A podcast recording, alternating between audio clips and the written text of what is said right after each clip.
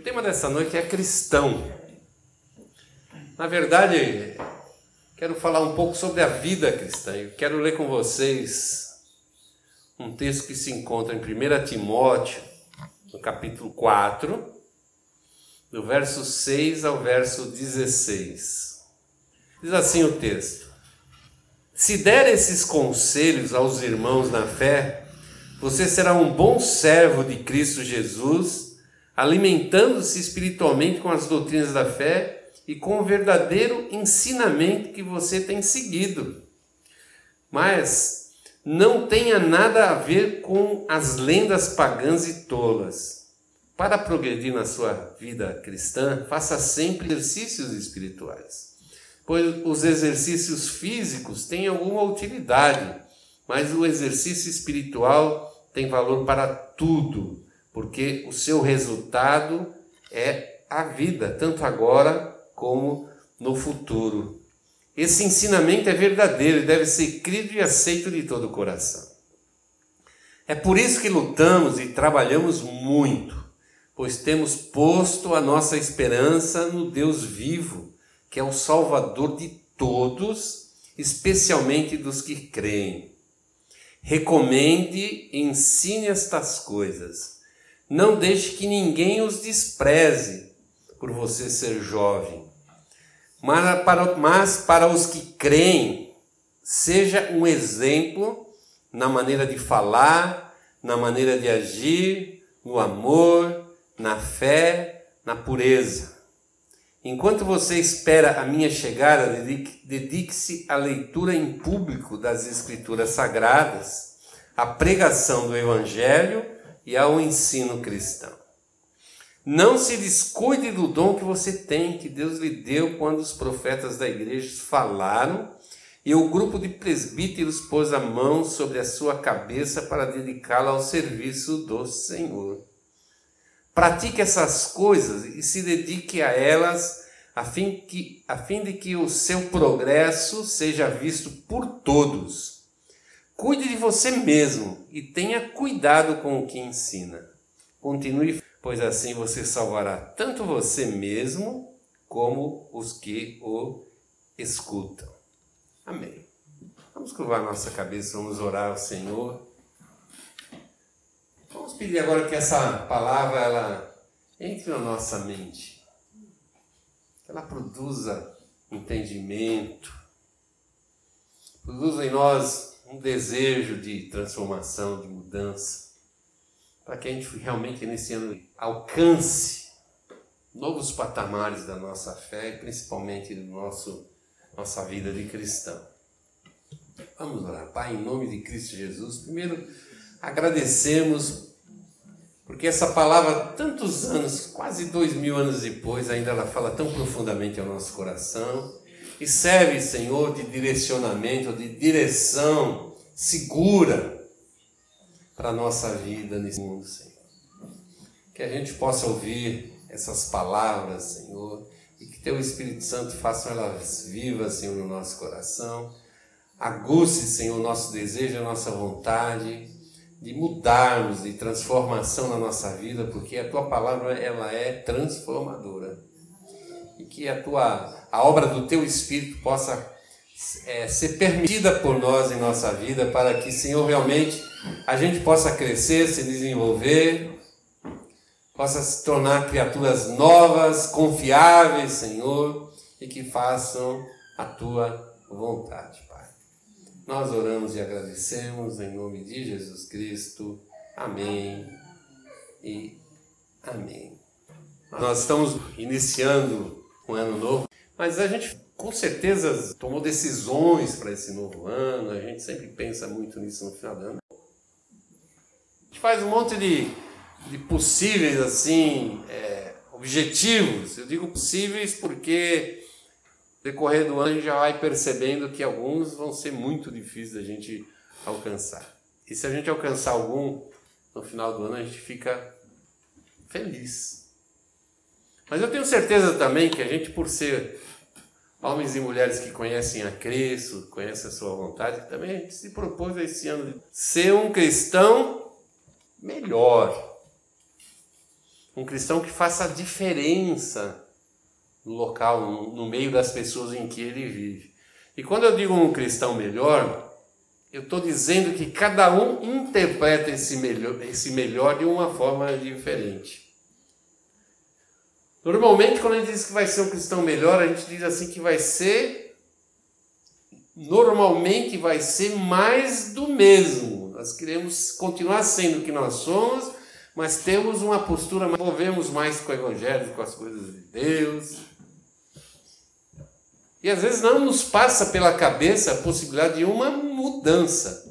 Mas a verdade é que se nós quisermos ser, ser cristãos melhores, seja no âmbito da família, seja no ambiente do trabalho, seja no, no ambiente da escola, em todos os lugares que a gente frequenta, no, é, diante dos nossos vizinhos, nós precisamos de mudança, transformação. Nós precisamos buscar outros parâmetros, outras medidas para a nossa, para nossa vida. Nós precisamos nos tornar, de fato, cristãos. Quando eu digo que eu quero ser um cristão melhor, estou dizendo assim, eu quero ser mais cristão. E quando eu quero conhecer mais, saber mais o que é ser um cristão, inevitavelmente eu tenho que olhar lá na palavra de Deus, para aquelas pessoas que foram levantadas por Jesus Cristo para estruturar a igreja de Cristo. Que foram as pessoas que foram capacitadas ali pelo Espírito Santo, foram levantadas e preparadas pelo Espírito Santo de Deus para nos trazer as instruções que estão chegando até nós depois de dois mil anos. Não há dúvida que quando Deus propôs a igreja em Cristo, e como é, a gente ouve lá na palavra, aprende lá na palavra, criou os ministérios da igreja, as pessoas que liderariam nossa vida, se colocariam como responsáveis pelas nossas vidas essas pessoas elas tinham um objetivo muito, muito claro. Que era nos ajudar a sermos cristãos e assumirmos o que? O trabalho, a obra de Cristo. Obra de Cristo não é uma coisa de liderança, de pessoas escolhidas, de pessoas que tenham lá PhD, que sejam doutoras e etc, etc. Não, muito pelo contrário. A obra da igreja se faz assim no dia a dia, no cotidiano, no contato, no relacionamento que todos nós, como, como cristãos, temos com as pessoas que não são cristãs. Mas quando eu começo a conviver com pessoas que não são cristãs, e a gente precisa viver no mundo, é isso que Jesus falou: vocês têm que ficar no mundo. Não ser parte do mundo, não se encher do mundo, tem que se afastar do mal que é no mundo, mas vocês têm que estar no mundo para testemunhar do meu amor, da minha graça e pregar a minha, minha palavra. Então, quando eu digo que eu quero ser um, um cristão melhor, eu estou dizendo assim, eu tenho que ser um cristão do Novo Testamento. Daquilo que eu enxergo, aprendo na palavra de Deus. No Novo Testamento aparece a palavra cristão apenas três vezes. Dessas três vezes, a mais significativa está aqui em Atos, no capítulo 11, quando Lucas diz que foi em Antioquia, a cidade onde é, trabalhavam Barnabé e Paulo junto com os seus companheiros de fé. Foi a primeira igreja missionária, enfim, uma igreja diferenciada, que os cristãos foram chamados pela primeira vez de seguidores de Jesus, ou cristãos. Cristão significa ser alguém que segue Jesus, imita o seu mestre, alguém que quer ser igual ao seu mestre. E não parece ser uma, uma coincidência que é justamente numa igreja que era muito forte em sua liderança e na sua maneira de entender o que é ser um cristão de verdade. Nós podemos ver no, nos textos do apóstolo Paulo esse assunto vem sempre à baila, sempre tá, aparece esse assunto de a gente ser cristão e não se contaminar com o mundo, de ter uma vida transformada, mudada, uma vida pendente para a voz do Espírito de Deus, para a vontade do Espírito de Deus. Por quê? Porque o apóstolo Paulo sabia a dificuldade que é alguém ser cristão. E ele tenta de todas as maneiras que ele podia nos ajudar alcançarmos essa linha, entendemos qual é o caminho que me leva a ser um cristão. E por quê? Porque a igreja, ela precisa de cristãos que realmente se comportem, que vivam como cristão, que façam a diferença. Por quê? Porque Cristo precisa de uma igreja envolvida completamente na sua vontade, no seu plano, no seu propósito nesse mundo. E quando a gente olha hoje em dia e vê o descomprometimento da vida, pessoas que buscam no cristianismo a satisfação pessoal dos seus objetivos, buscam a sua felicidade, buscam qualquer outra coisa, mas não o propósito da existência da igreja, que é levar o nome de Cristo às pessoas para que elas sejam salvas. Porque esse é o grande propósito de Deus, salvar a humanidade. O próprio apóstolo Paulo, e o assunto de Paulo entra nesse versículo 6 aqui, se você olhar anteriormente o que Paulo está dizendo, está dizendo sobre a apostasia da igreja. E está dizendo da igreja que se afasta do objetivo que tem da parte de Deus, que inverte todos os valores. A igreja que passa a existir para si mesmo. Uma confraria, uma reunião de pessoas que cuidam de si, que querem levantar palha que agrada, aquilo que elas querem ouvir, aquilo que traga algum tipo de conforto ou felicidade, mesmo que fora da palavra de Deus. E fazendo um, uma olhada assim por cima no quadro que eu vejo, que eu percebo é, no Cristo, é exatamente isso. Não sai muito fora disso. Aí o apóstolo Paulo vem e, preocupadíssimo ali, tenta mostrar um cristão, para o jovem Timóteo. Mais do que mostrar o que é ser um cristão, ele tenta mostrar o que é um, ser um cristão que faz de fato a diferença. Alguém que realmente é notado no mundo. Alguém que, que as pessoas que não conhecem a Cristo conseguem enxergar no meio de tanta escuridão, de tantas trevas, conseguem enxergar como um modelo, uma referência de uma maneira diferente de se viver. Muitas vezes sem entender ainda que aquela é a maneira que Deus quer que as pessoas vivam. Mas entende no seu testemunho, na sua forma de viver, alguém que merece ser conhecido, alguém que merece ser entendido, ser ouvido. Pelo menos para saber por que ela que é daquela forma que ela, que ela vive. Em segundo lugar, aqui nesse, nesse texto que a gente está lendo, a partir desse ponto, a partir dessa, dessa visão de Paulo, ele passa a dar alguma, um direcionamento na vida de Timóteo, dizendo para ele como ele deveria ser, como ele deveria ser para que ele realmente alcançasse o objetivo. E ele fala algumas coisas, eu vou tratar alguns, alguns versículos aqui. Primeiro lá no verso 6, ele indica para que Timóteo continuasse alimentando-se espiritualmente com as doutrinas, não permitisse que a sua fé fosse contaminada, que ele não perdesse aquele frescor do Evangelho, aquele arejamento que o Evangelho traz na nossa mente, no nosso coração. Quando a gente aceita Cristo e tem a experiência de transformação, o Evangelho ele, ele entra na nossa vida como oxigênio para dar vida para nosso, nosso próprio ser. Aquilo entra na nossa vida e traz um, dá um respiro, dá uma, uma nova dimensão.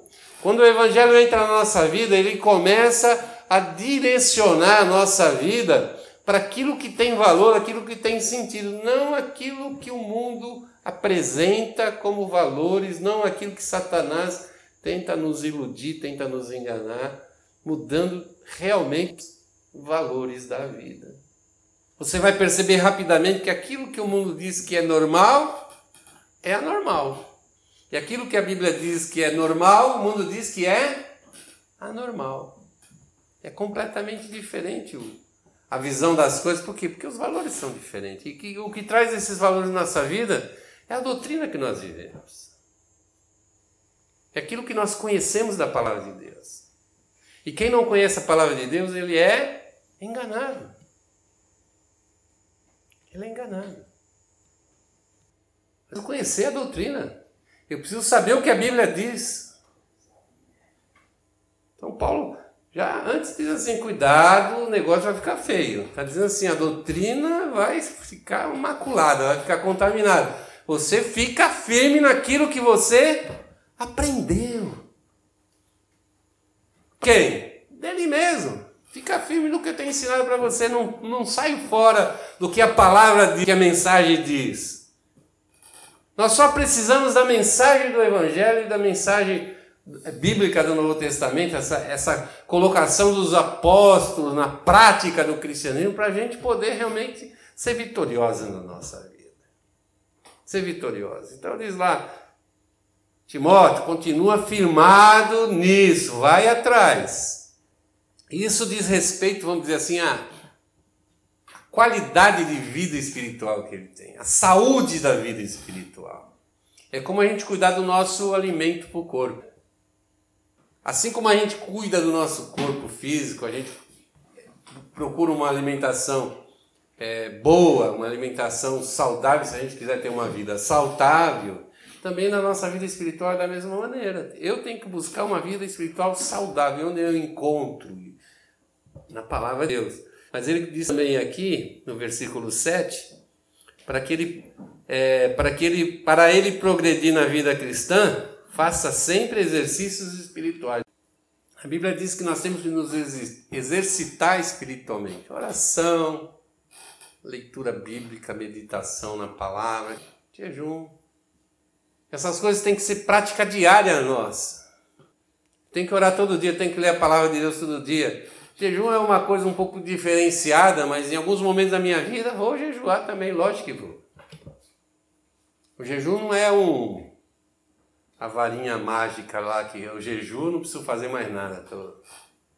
Não, pelo contrário, é um complemento desses exercícios espirituais. É um conjunto de coisas que eu faço e que eu tenho que me dedicar. Então, cuida da doutrina para ter uma saúde espiritual e mantém essa saúde, assim como o nosso corpo, fazendo, praticando exercícios. Tenho que exercitar minha vida espiritual. Eu tenho que separar tempo para que essas práticas espirituais, ela tem um lugar na minha vida.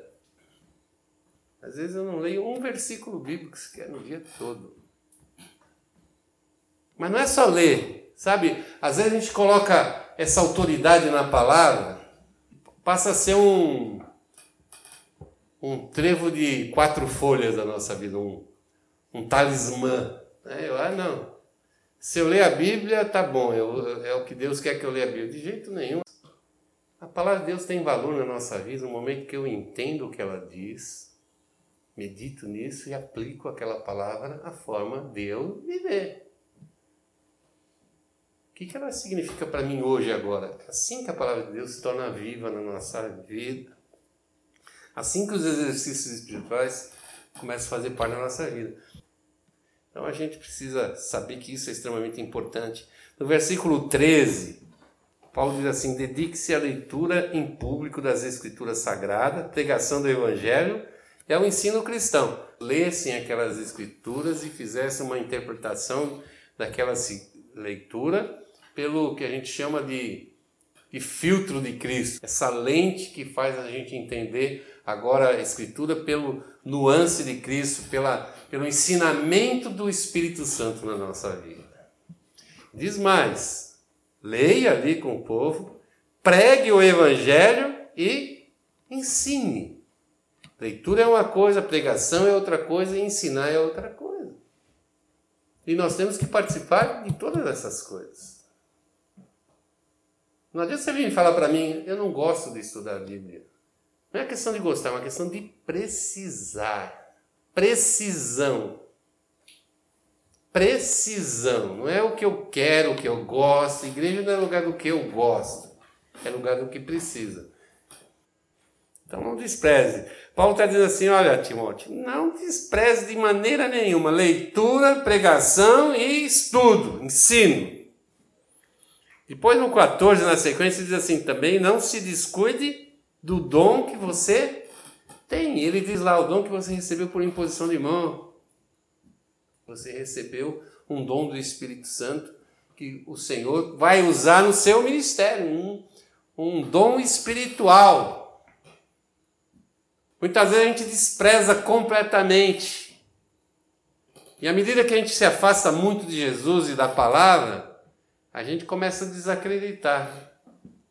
Fala, um dia eu recebi, mas não sei, faz tanto tempo eu nem, nem uso.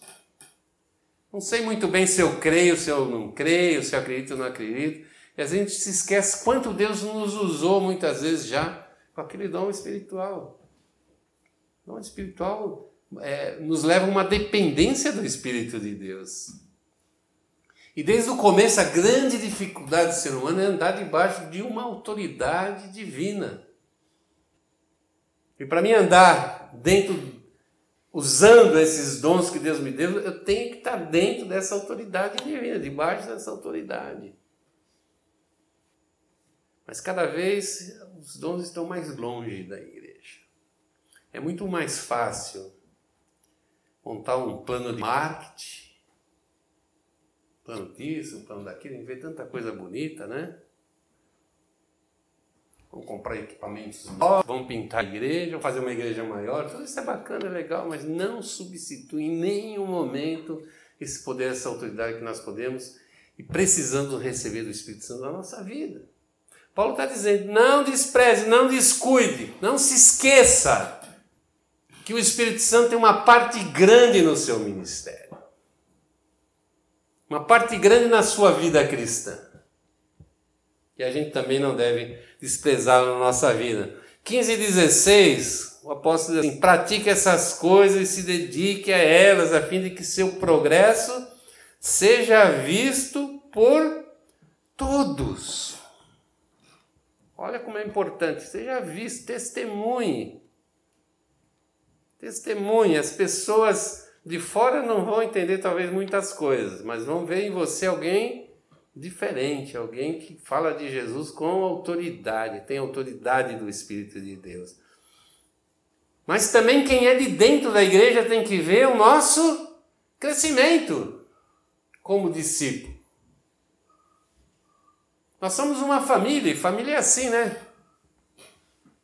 Tem o pai, a mãe, depois vem os filhos, vai vindo os filhos novos, eles vão crescendo, aí vem os outros menores, e os maiores vão cuidando dos menores, vão se envolvendo naquela coisa boa e gostosa de crescimento. E já reparou como os filhos mais novos olham, têm como referência muitas vezes os seus irmãos mais velhos? A vida cristã, a vida dentro da igreja é da mesma maneira. O irmão mais novo, o recém-nascido espiritualmente, ele precisa de referências, precisa de pessoas que cuidem dele e sirvam de modelo. Por isso que é tão importante, Paulo está dizendo para ele assim: você tem que ser visto, seu crescimento precisa ser visto. As pessoas precisam reconhecer em você um cristão legítimo que faça a diferença. Ele continua dizer assim: cuide de você mesmo e tenha cuidado com o que ensina. Mais uma vez, testemunho. As pessoas olham para você, cuide de você mesmo, o que, que significa? Opa, que tipo de vida espiritual você está levando? Quando vem lá a tentação e você fala, não, não quero, não quero saber, não vou fazer, não vou cair nessa. Cara, você está preservando, preservando você e está preservando provavelmente muita gente que olha para a sua vida. Mas quando eu digo assim, ah, cara, eu Vou ceder dessa vez. Você pode destruir a sua vida espiritual como a vida de muita gente que estava lá abaixo de você. Então, quando você cuida do seu testemunho, da sua vida espiritual, quando você realmente se mantém como um cristão, um cristão que realmente faz jus a levar sobre você o nome de Cristo, você sendo abençoador. Testemunho que você ensina, a doutrina que você ensina. A doutrina que você ensina. O que é a doutrina que você ensina? Aquilo que você fala, que você prega e que você vive. Eu não posso pregar uma coisa e viver outra coisa. Então, que tipo de exemplo é esse, né? Nenhum. E para terminar, no verso 16, fechando, o apóstolo Paulo diz assim: continue fazendo isso, pois assim você salvará tanto você mesmo como os que o escutam. E se escutam, a gente pode entender aqueles que te acompanham, aqueles que te veem, aqueles que, que querem estar perto de você, porque também querem crescer, querem ser mais cristãos, querem conhecer mais a Cristo, viver mais a Cristo. Então, se eu faço, se eu sou esse cristão dentro desse modelo, dentro desse, dessa visão, desse perfil, eu não somente estou preservando a minha salvação, como estou levando pessoas, outras pessoas também à salvação em Cristo. Moral da história, eu estou cumprindo a vontade de Deus, que é salvar almas. Saber o que é ser um cristão? Ser cristão, se eu pudesse definir assim numa frasezinha bem simples, o verdadeiro cristão é um salvador de alma, um ganhador de alma, um salvador de vidas. Amém? Vamos ficar de pé. Vamos orar, vida nova, ano novo, vida nova, vida cristã nova.